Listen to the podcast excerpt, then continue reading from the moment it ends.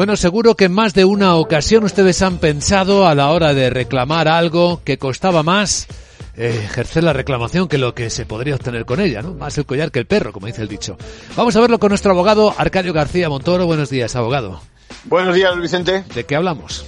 Pues hoy hablamos del acceso a la justicia, de cómo hay situaciones a nivel de calle donde ya sea porque estamos ante pequeñas cantidades o comisiones, gastos, intereses abusivos de grandes empresas o instituciones, al final nos sentimos impotentes porque cualquier paso que demos es más caro que el resultado buscado al tener que ayudarse de un profesional, seguramente aportar documentos, pruebas y todo eso tiene un coste.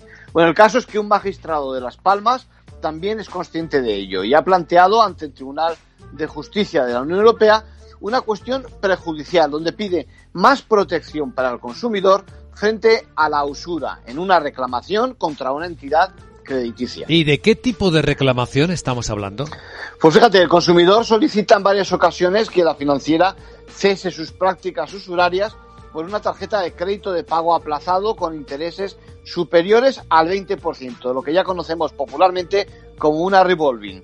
Bueno, no le hacen ni caso incurren más gastos y al final se llega a un acuerdo fuera del pleito. Pero como no llega a obtenerse una decisión final del juzgado, el órgano judicial no decreta que proceda la condena en costas. Es decir, que se le paguen los gastos del proceso al cliente y tiene que tragárselo. Bueno, a todo esto, fíjate, el Tribunal Supremo venía calificando repetidamente en tantas sentencias que dichos intereses son usurarios. Vamos, que estaba claro que tenía razón el consumidor. En conclusión.